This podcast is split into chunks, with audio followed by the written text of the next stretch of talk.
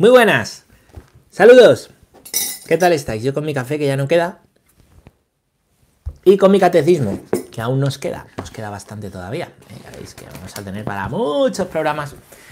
Bueno, pues vamos a, vamos a ir adelante. Vamos a ir adelante con, con el de hoy. ¿eh? Vamos a continuar viendo esto de qué significa decir era un Dios creador del hombre y de la mujer, ¿vale? Cuando decimos que Dios es creador y que Dios ha creado al hombre, ¿vale? Pues, ¿qué quiere decir, no? Ya habíamos dicho que el catecismo nos enseña cuatro cosas, ¿no? Que es que Dios, la primera, ha creado al hombre a su imagen y semejanza. Lo primero. De eso hablamos en las dos catequesis anteriores. Lo segundo, que es de lo que vamos a empezar a hablar hoy. Corpore et anima unus, así se llama esta catequesis, un, eh, unidad de cuerpo y alma. Y es que Dios ha unido la naturaleza corporal y la espiritual. Nosotros no podemos separarla, ¿no? Entonces nos ha creado, ¿vale? Una naturaleza con cuerpo y alma. Tercero, que ya hablaremos de ello más adelante, Dios ha creado al hombre y a la mujer. Y cuarto, Dios ha querido establecer con el hombre y con la mujer una amistad. Dios es el amigo, no el enemigo, ¿eh? como digo siempre. Bueno, pues estábamos en el punto número 362, chicos, chicas, 362. Vamos a continuar desde aquí, vamos a leer los siguientes puntos eh, de, hoy. Eh, y bueno, pues si queréis podemos, como siempre, leer, leer juntos. Eh. Dice el punto 362 que la persona humana, creada a imagen de Dios, es un ser a la vez corporal y espiritual. El relato bíblico expresa esta realidad con un lenguaje simbólico cuando afirma que Dios formó al hombre con polvo del suelo e insufló en sus narices aliento de vida y resultó el hombre un ser viviente. Por tanto, el hombre en su totalidad es querido por Dios. Muy bien. Segundo relato de la creación. Esa imagen de Dios creando de barro ¿eh? al hombre, ¿vale? E insuflando en sus narices el espíritu, el aliento de vida aparece ahí el cuerpo, ¿vale? Lo material, simbolizado en ese barro. Eso somos, ¿no? Polvo eres y al polvo volverás, recuérdalo, es lo que nos dicen en Cuaresma, ¿eh? en, el día de la, de la ceniza. Y aparece ahí la creación del cuerpo y aparece la creación del alma en ese aliento insuflado en la nariz, en ese espíritu, ¿no? Soplado por Dios que anima, alma es anima, anima el cuerpo, le da vida, ¿vale? Le da vida. Ya os he explicado alguna vez la creencia judía de que, de que, de que el alma está en la sangre, ¿no? Porque es lo que anima y mueve, mueve el cuerpo, ¿no? Y el cuerpo está vivo mientras la sangre fluye, el corazón late, ¿no? Bueno, pues aparece ahí, ¿no? En este relato, como os digo siempre de Génesis, que dice mucho más de lo que parece decir y de lo que a priori nos creemos, ¿vale? Como el cuerpo y el alma son creación de Dios. Por eso, el cuerpo y el alma en su totalidad son queridos por Dios. Aquí el peligro es, por un lado, una visión totalmente materialista. Ya sabemos lo que es esto, ¿no? Materialista es, mm, solo existe el cuerpo, no existe el alma, solamente lo material, ¿vale? Y pensar que el ser humano es cuerpo. Es un cuerpo inteligente, o más o menos inteligente. Es un cuerpo, pues un poquito más evolucionado, pero cuerpo al fin y al cabo no hay trascendencia, ¿vale? No hay trascendencia. Todo, absolutamente todo lo que sentimos, lo que vivimos, pero que me estoy aquí rascando el labio.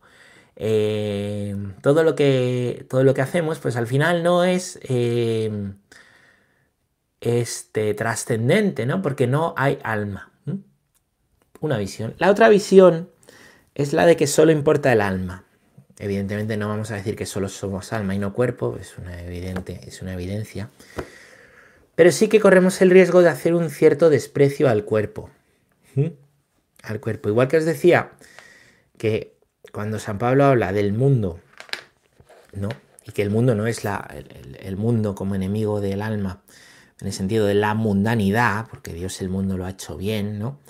De igual manera habla de la carne como peligro para el alma, pero la carne en el sentido de pues la búsqueda exclusivamente del placer, el hedonismo, como un enemigo del alma. No quiere decir que la carne sea mala o que el cuerpo sea malo, ¿vale? Dios todo lo ha hecho bien, lo ha querido, y ha querido el cuerpo y el alma, ¿no? Ciertas espiritualidades con un desprecio atroz al cuerpo, pues nos llevan al final a, bueno, nos llevan a las herejías jansenistas, ¿no? Y nos llevan a una visión que no es católica. Dios ha querido el cuerpo y Dios ha querido el alma. Evidentemente hay que aprender, ¿no?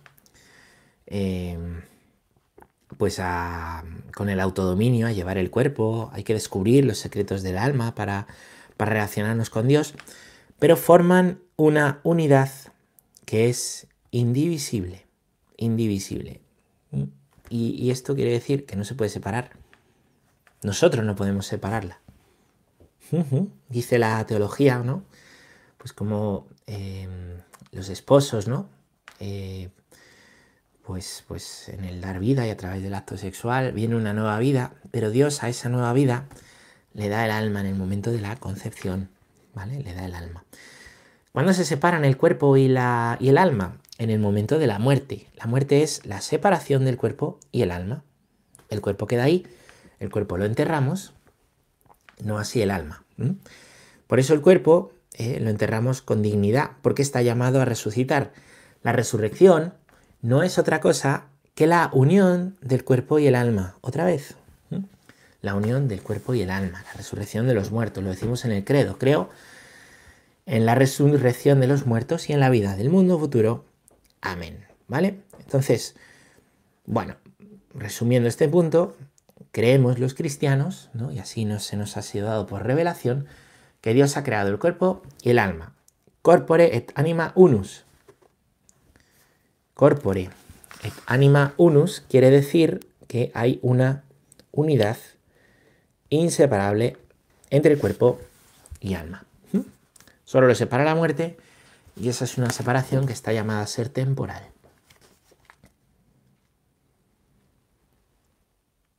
Y todo es querido por Dios, ¿eh? el cuerpo y el alma. No hay que hacer desprecio al alma con un materialismo, ni hay que hacer un desprecio al cuerpo con un espiritualismo desencarnado, una espiritualidad desencarnada, todo ideas bonitas. No. Vamos a leer el punto 363, que dice así, dice, a menudo el término alma designa en la Sagrada Escritura la vida humana o toda la persona humana, pero designa también lo que hay en lo más íntimo del hombre y de más valor en él, aquello por lo que es particularmente imagen de Dios. Alma significa el principio espiritual del hombre.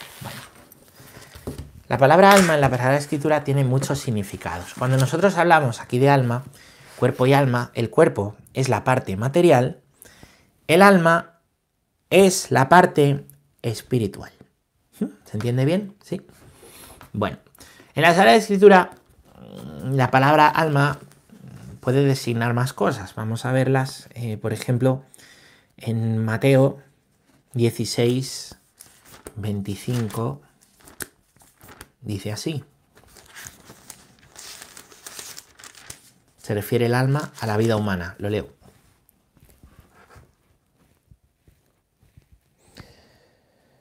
Pues de qué le servirá al hombre ganar el mundo entero si arruina su vida?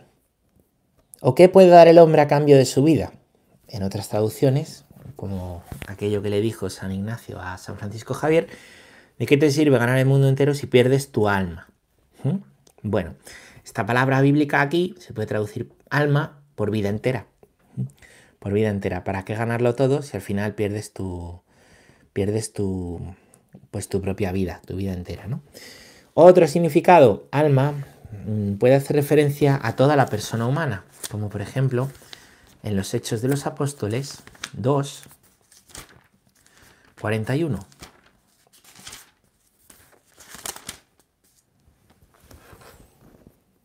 Así pues, los que acogieron su palabra fueron bautizados y aquel día se les unieron eh, 3.000, a ver, Hechos 2.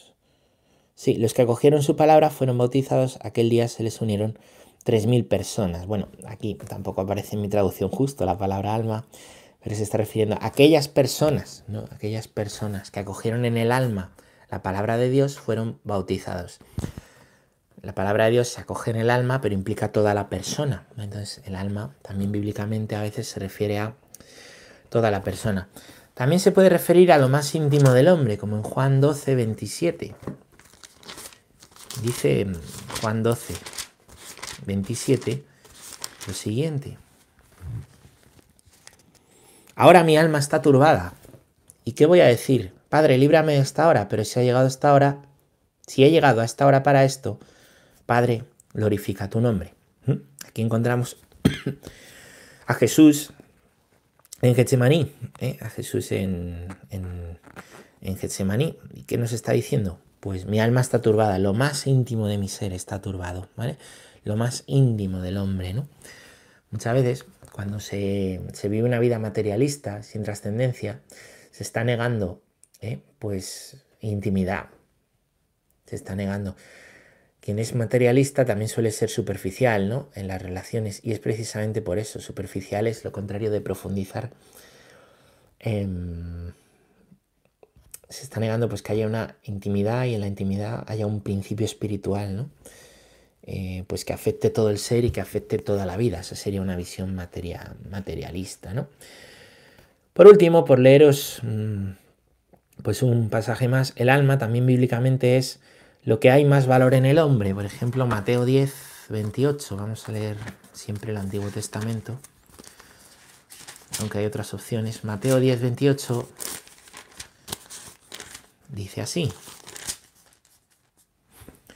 No temáis a los que matan el cuerpo, pero no pueden matar el alma. Temed más bien al que puede llevar a la perdición el alma y el cuerpo en la arena. Muy bien. Pues eso, lo que más vale, y esto lo han entendido los mártires, ¿no? Lo que más vale es, eh, es el alma, no en el sentido de que el cuerpo no valga, sino que el cuerpo, el cuerpo nos lo pueden matar, pero el alma no. Los hombres no nos pueden matar el alma. No. Sí que podemos ¿eh? negar a Dios y así condenar el alma. Condenar y una condenación eterna. Y eso es lo que nos dice este pasaje. Temed a quien puede matar el cuerpo y el alma. ¿Vale? Bueno. Pues el alma es ese principio espiritual que, hay en el hombre, que hay en el, en el ser humano. ¿eh? Vamos a leer otro punto. Punto 364, que dice, el cuerpo del hombre participa, el cuerpo del hombre participa en la dignidad de la imagen de Dios. Es cuerpo humano precisamente porque está animado por el alma espiritual. Y es toda la persona humana la que está destinada a ser en el cuerpo de Cristo, el templo del Espíritu Santo. Bueno, o sea que el cuerpo, el cuerpo, tiene dignidad. Por eso el cuerpo hay que cuidarlo. Cuidarlo no es darle culto como si fuera Dios, pero es no despreciarlo. Y es verdad que se nos dice ama, al prójimo como a ti mismo. Pues, si tú no te cuidas, ¿cómo vas a cuidar a los demás? Y es importante, ¿no? Pues, pues cuidarnos en el cuerpo, alimentarlo, ¿eh? poder descansar lo suficiente, ¿vale? Eso sí es importante y eso no es un culto, no es un culto al, al cuerpo, cuidarlo, ¿no? Otra cosa es hacer del cuerpo un, un dios, ¿no? Es que el cuerpo, si no lo cuidas, se muere, se muere o se enferma. O se enferma, entonces no, no hay que buscar la, enfermedad, el estar enfermos. Participa el cuerpo en la, de la dignidad de la imagen de Dios. Es cuerpo porque está animado por el alma espiritual. Por el alma espiritual. El alma lo que precisamente hace es que lo anima. El cuerpo no tendría vida sin el alma, nos está diciendo el catecismo. El cuerpo no tendría vida. Y cuidar el cuerpo bien es también cuidar el alma. Fijaros, cuidar el cuerpo bien, como os decía, alimentarlo, poder descansar, poder cuidar eh, las, relaciones con los demás, ¿vale? Eso está también eh, cuidándose el alma. Muy curioso, los ejercicios espirituales los inventa San Ignacio de Loyola. La recomienda la iglesia una vez al año hacer unos ejercicios espirituales. Por cierto, si alguno tiene menos de 35 y quiere venirse, voy a hacer unos ahora en, en, en Semana Santa, del viernes de Dolores al lunes de Santo. Y si alguno tiene más, pues voy a hacer unos en mayo, si queréis veniros, estáis invitados. Em, escribís. ¿Qué iba yo a decir? Eh, eso, ¿no? Pues San Ignacio en los ejercicios espirituales, una de las cosas primeras que dice, ¿no? Es cómo cuidar al ejercitante, cómo cuidar al que va de ejercicios. Y entonces habla de que se pueda alimentar bien el que va a hacer ejercicios espirituales, ¿no? y dice, póngale de comer lo que él quiera, y si pide gallina, le ponen gallina, ¿no? Debe ser que la gallina era un manjar en aquella época, comer gallina, ¿no? Em, o sea, si pide algo que no es tan habitual comer, como carne de pollo, ¿no? que se comía solo en las fiestas, en los días especiales, que se le ponga también, porque viene a decir San Ignacio, ¿eh? el que quiere ejercitar el alma necesita cuidar el cuerpo y estar bien en el cuerpo. Tú no puedes hacer bien unos ejercicios espirituales si, pues si no descansas y te alimentas bien. Ya hay algunos ejercicios espirituales que es entrar con, la, con el Señor en la pasión, en la muerte, o ya hay días de ayuno y de abstinencia, es verdad. Y eso en los ejercicios también, pues también, también viene, ¿no? Em, pero sí, por principio, el que va a hacer ejercicios espirituales cuide el cuerpo para cuidar el alma. Pues esto es un gran conocimiento, ¿no? Del ser humano, ¿eh? de San Ignacio de Loyola. Y bueno, yo creo que esto pues, es muy antiguo en la iglesia, ¿no? Ya los padres del desierto y ya los, los, los padres de la iglesia, los padres hablan, ¿no? Pues de ese, para poder cuidar y fortalecer el alma, pues hay que, hay una unión inseparable, ¿no? Con el cuerpo hay que cuidar también al, cuerpo, ¿no? Bien, pues, y al revés, ¿no? Eh, cuando el alma está bien, pues eso repercute en el cuerpo. ¿eh? Cuando decimos, tengo buen ánimo, pues buen ánimo, el ánimo está haciendo referencia al ánima, aunque no nos demos mucha cuenta, al alma. ¿eh? Y, y, me siento muy bien, y tu cuerpo se siente muy bien también, ¿no? Se siente muy bien y eres capaz de aquellos dones que tienes, de aquellas, aquellas, aquellos dones que te ha dado el Señor, aquellos talentos que tienes, pues eres capaz de, llevarlos muy lejos y de hacer mucho bien, ¿no? ¿Por qué? Pues precisamente por este principio espiritual de que cuerpo y alma son inseparables. Ha sido muy trágico para la teología, es muy trágico, ¿no? El, y es lo que nos ha llevado también a la, a la, a la secularización la separación del principio material y del espiritual. Eh, en el caso de hoy, negando el espiritual, ¿no? Eso es una separación de la razón, que se ve como lo material, y de la fe, que se ve como lo espiritual. Eh, bueno, pues no, no hace bien, ¿no? La separación nunca, ¿no? del cuerpo y del alma, del principio material y del, del espiritual. ¿Por qué? Porque la persona está llamada a un crecimiento integral, ¿vale?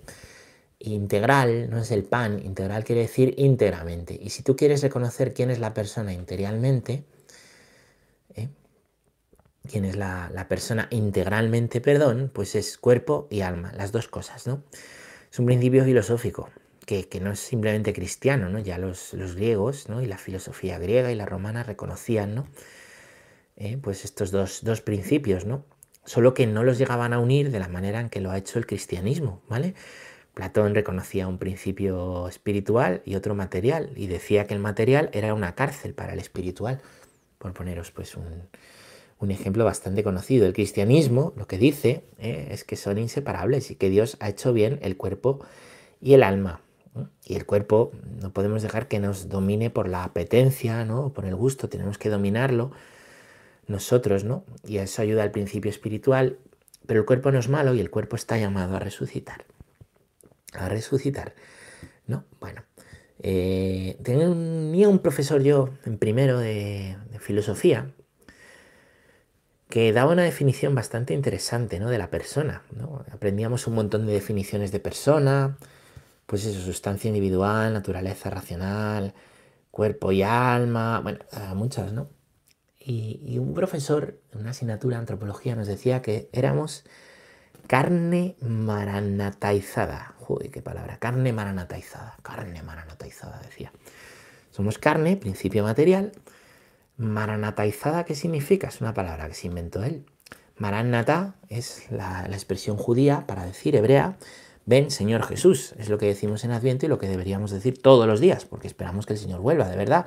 Y que el Señor vuelva no es malo. No sé, cuando pintan el fin del mundo como algo horrible, ¿eh? y apocalíptico y eh, apocalipsis no significa horrible, significa revelación, ¿no?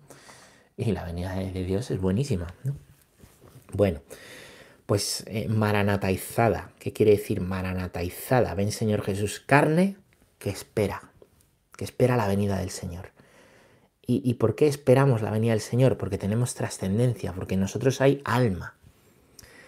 hay un alma y el alma está llamada pues a, a, guiar al cuerpo, ¿no? Y, la, y, además el alma está llamada a resucitar en el cuerpo, pues, en el cuerpo resucitado, en el cuerpo de la resurrección, ¿no? Y esa carne estará totalmente redimida, ¿no? Gracias a la cruz de Cristo, que ha resucitado también, ¿no? O que ha resucitado primero, mejor dicho, ¿no? Entonces somos carne, principio material, con un principio espiritual en nosotros que nos llama a ir más allá, que nos llama a la plenitud y que nos llama al cielo. Nosotros podemos silenciar eso y pensar que no, que solo somos carne, materialismo. Si Cristo no ha resucitado, dice San Pablo, comamos y bebamos, que mañana moriremos. ¿Se entiende? O podemos pensar que la carne es mala, que lo importante es lo espiritual. Esperamos un día ir al cielo, pero no almas puras. No somos ángeles, hemos dicho, ¿no? Entonces somos carne abierta a la trascendencia porque tiene alma y que espera algo más. Si tenemos un hueco que queremos llenar de belleza, de sentido, de plenitud, de amor, de justicia, un deseo del encuentro con Dios y con las personas que queremos, eso, que es un grito de lo más íntimo de nuestro ser, nos está hablando del alma. O sea, estamos en camino, somos peregrinos a algo más. Pero de momento una persona es carne maranataizada, carne esperanzada cuerpo y alma con un sentido y un destino más allá de esta vida, más allá de esta vida. Bueno, em, por supuesto, ¿vale? Nuestro cuerpo también habita el Espíritu de Dios. Dice aquí San Pablo, ¿no? 1 Corintios 6, 19, 20, os lo voy a leer. Dice 1 Corintios 6, 19, 20. ¿No sabéis que vuestro cuerpo es templo del Espíritu Santo, que está en vosotros y habéis recibido de Dios, y que no os pertenecéis? Habéis sido bien comprados. Glorificad por tanto a Dios en vuestro cuerpo. Así hemos sido comprados. O sea que nos usan, no, no, no, nos liberan. Dios no ha comprado un esclavo. Dios lo que ha comprado es nuestra libertad. Tú puedes comprar un esclavo o pagar lo que vale ese esclavo para hacerle libre. Lo que nos esclaviza es el pecado. Nos esclaviza mm, el hacer Dios y los ídolos. El dinero, lo material, mi propia vida, mi no sé qué, mi fama, mi orgullo, mi... Somos esclavos de eso, lo que os decía, no nos queremos someter a Dios, pero nos sometemos a un montón de... Pues a un montón de, de poderes, ¿no? Materiales de este mundo que no nos salvan, que nos prometen todo y no nos dan absolutamente nada. Nada. Nada. No seamos tontos que quien no obedece a Dios, siempre os digo, obedece a otras voces, ¿no? Bueno, pues, em, pues hemos sido comprados, pero para ser liberados. ¿Y cuánto vales? ¿Cuánto vales tú? Nosotros, ¿cuánto vale la vida humana? Hay vidas que no valen. Las injusticias humanas. Cuando hay una injusticia, la persona que sufre la injusticia se le está diciendo que no vale. Ya no digamos el que hace sentir al viejo que no vale. Y el viejo que se cree que no vale y que le tienen que meter una inyección. Si mi vida ya no valgo, si yo solo molesto. Una persona mayor que dice, yo ya solo molesto. ¿No creéis por, es porque alguien le ha hecho sentir que molesta? Me claro. Yo jugaba mucho al fútbol, me gustaba, ¿no? Con Julián. y cuando había uno que jugaba mal, se daba cuenta porque los demás le hacían sentir que, joder, es que estás ahí estorbando en el campo, no sé qué. Y él decía, joder, es que para esto pues no me pongo aquí. Claro, él lo sentía así. Pues, pues ese ejemplo tan trivial. Quien se quiere morir no es una idea suya. Siente que molesta. Le han hecho sentir eso. A lo mejor sin querer, ¿eh? A lo mejor con pequeñas palabras, gestos. Con una y otra vez. Ahí ya estás igual. Ay, no sé qué. No hablemos del no nacido. La vida del no nacido tampoco vale. Cuando se le dice a los jóvenes que un embarazo os complica la vida, anticonceptivos. Y si no, tenéis que ir a por la píldora. Y si no, se puede abortar. ¿Qué les están diciendo? Pues que esa vida no vale que esa vida no vale, ojos que no ven, corazón que no siente. Lo que pasa que aquí no vale eso, ¿eh? porque ojos que no ven, el corazón sí siente. Y lo de los síndromes post-aborto es tremendo.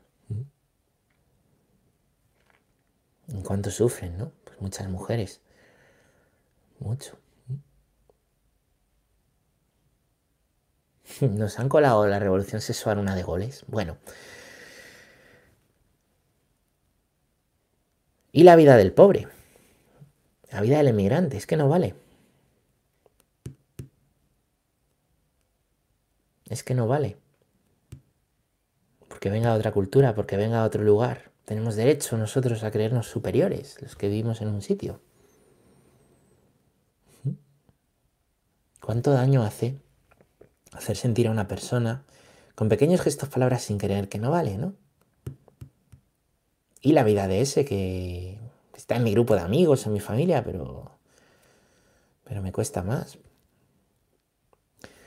Pues ¿cuánto vale la vida? La tuya, la de tu prójimo, la de tu enemigo. Toda la sangre de Cristo, por eso Él nos dice, perdona, por eso Él nos dice, ama a tu enemigo, por eso Él nos dice, toda la sangre de Cristo, eso es lo que vale. Y recordad que en la sangre está el ánima, dicen los judíos, Él da todo. Su cuerpo se queda sin ánima, inanimado, muerto. Un cuerpo muerto es un cuerpo inanimado, no tiene alma.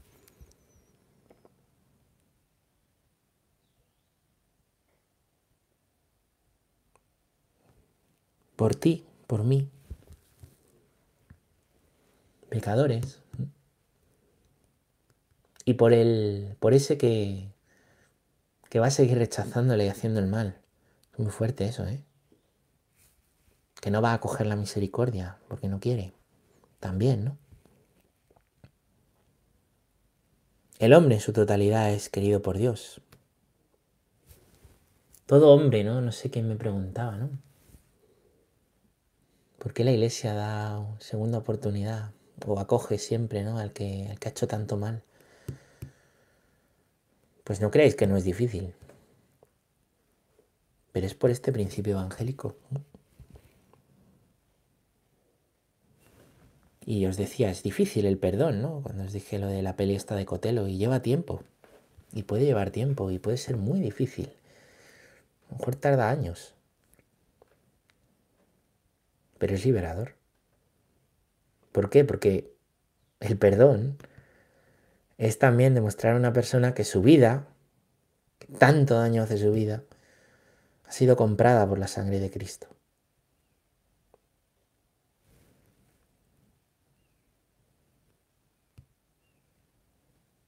No es que no, es que esté bien su pecado, no, no.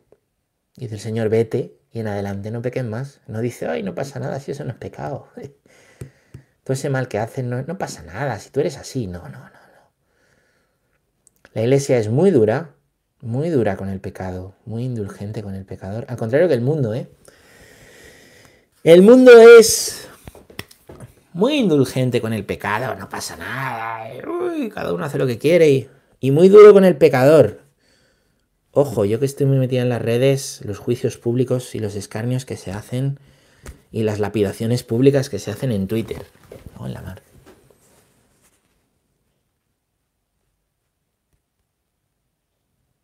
O sea que sí, que la iglesia es dura con quien hay que ser, con el pecado. Y hay que hablar de las consecuencias del pecado. Siempre estáis hablando de las consecuencias del pecado. es que ya no hay que hablar tanto de pecado. Bueno, pues yo si vas en un coche por una autopista a 140 y un precipicio, pues te lo voy a decir. ¿Por qué? Porque me importa el pecado, no, porque me importa tu vida. No me importa el pecado, me importa la salvación. Pero para hablar de salvación hay que hablar de pecado. Para hablar de vida hay que hablar de muerte. ¿Entendéis? No se puede entender la salvación y el cielo y su grandeza si no entendemos el daño que hace el pecado y el daño que hace el mal. Y la iglesia es dura con el pecado, misericordiosa con el pecador. Al revés que el mundo, es muy misericordioso con el pecado y muy duro con el pecador, muy duro con el pecador. Cruz y raya. Moralismo. Pues dice San Pablo que somos templo del Espíritu Santo, templo. El Espíritu Santo habita en nosotros por el bautismo. Por eso es muy serio.